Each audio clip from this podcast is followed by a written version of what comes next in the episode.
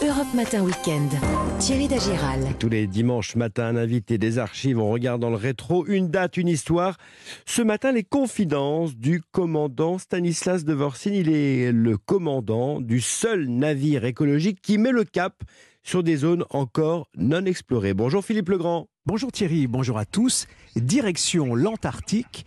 Bonjour commandant Stanislas de Vorzine. Bonjour Philippe.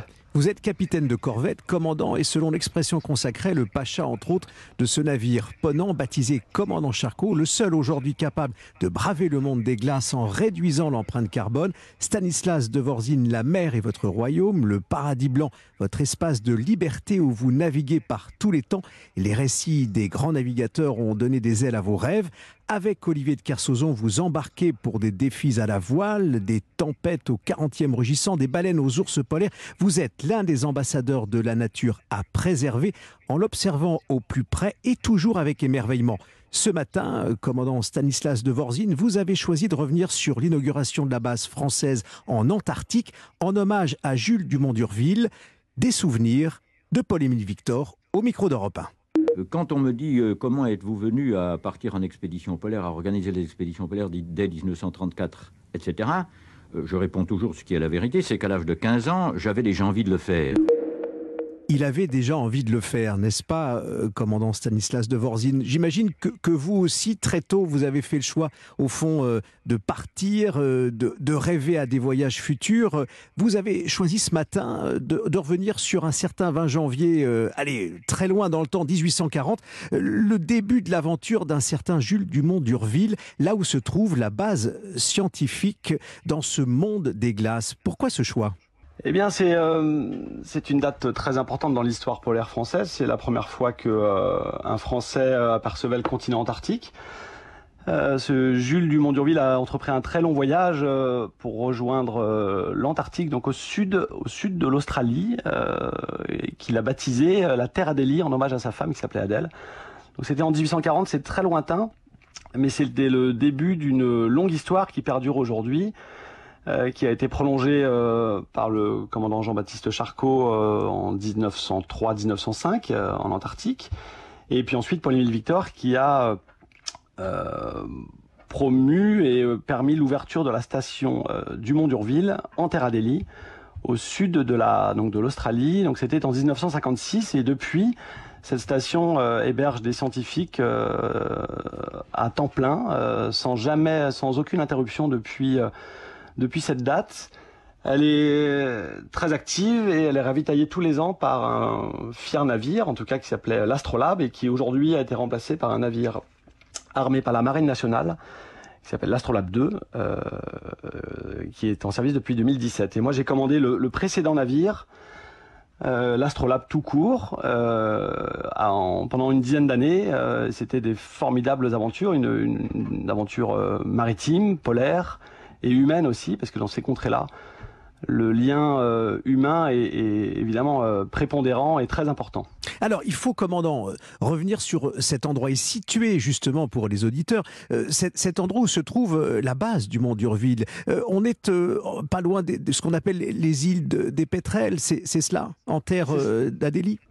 Alors tout à fait, c'est là que Jules Dumont d'Urville a posé le pied euh, sur le continent antarctique, donc euh, sur un tout petit archipel, euh, l'archipel avec l'île des Pétrels, voilà, qui est à une, centaine de mètres seulement du continent en 1840 et donc la station a été érigée, sur cette île en 1956.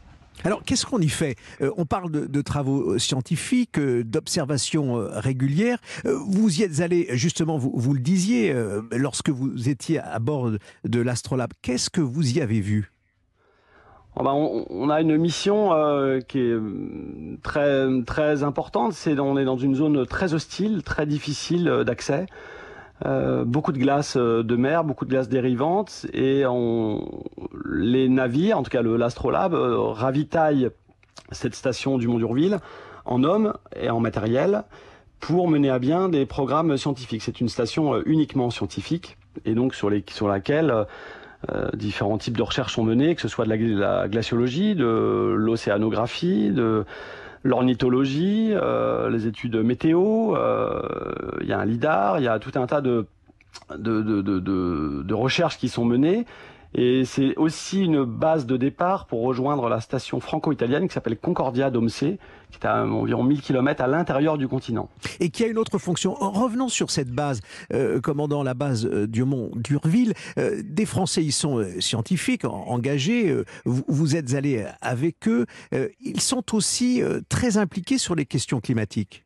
Ah, évidemment, oui, bien sûr. C'est aujourd'hui, on, on, se rend compte que les zones polaires sont des, révélateurs en fait de, du changement climatique et donc euh, il y a des études très importantes qui y sont menées. On connaît assez mal euh, encore ces zones-là, donc les recherches sont très importantes. Euh, ainsi que l'océan austral, tout cet énorme océan qui, qui entoure l'Antarctique, est un océan assez mal connu finalement, et donc il y a beaucoup de beaucoup d'expéditions scientifiques qui sont menées en ce moment, euh, depuis maintenant de plusieurs années. C'est euh, en tout cas très intéressant. Vous parliez, euh, commandant euh, Stanislas de Vorzin, de la navigation. On voit dans ce que vous avez dit des descriptions et qui est très clair. On est cerné par le monde des glaces, donc une navigation difficile. Est-ce qu'il y a aussi une faune J'imagine que ces ours que l'on, dont on entend parler, et puis les autres animaux, effectivement, de ce coin-là du monde, sont, sont très présents ils sont aussi observés? Ah oui, beaucoup. Il y a beaucoup de beaucoup d'observations. À savoir que c'est la vie est fragile, euh, très fragile dans ces zones-là. Donc euh, les abris euh, sont peu nombreux.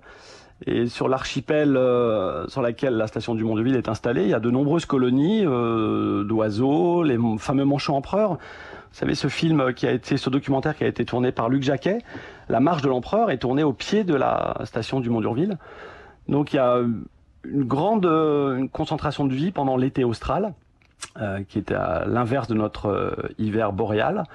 Et donc tout euh, le contingent scientifique voilà, étudie ces animaux, la vie, euh, comment la vie est maintenue dans ces, dans ces zones si, euh, si hostiles à la vie commandant Stanislas de Vorzin, cela fait partie, euh, on va le dire comme ça aussi, de, vos qualités de, marin. Aujourd'hui, euh, vous êtes euh, l'un des commandants, du commandant Charcot, ce fleuron, ce joyau français qui fait partie justement des navires ponants. Alors, racontez-nous au fond comment est, ce commandant Charcot? Oui, tout à fait. Ce navire avec cette capacité qu'il a, ce confort, cette réussite, euh, c'est une, une, vraie réussite euh, technique et, et, maritime. Ce navire, on va pouvoir, on peut emmener, voilà, de, de nos passagers rejoindre des contrées euh, reculées euh, qui étaient euh, auparavant inatteignables. Et notamment, on peut aller au, au pôle Nord. Et cette l'année prochaine, en début 2023, on va pouvoir rejoindre la station du Mont d'Urville.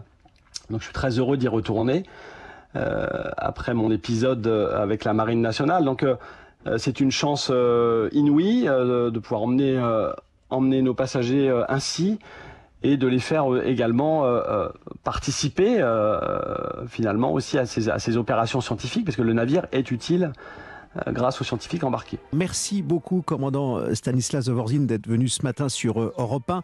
Avec vous, on a retrouvé cette base française, la base du Mont d'Urville, inaugurée le 20 janvier 1840. Et nous, nous allons suivre vos navigations à bord du commandant Charcot de la flotte et des navires Ponant.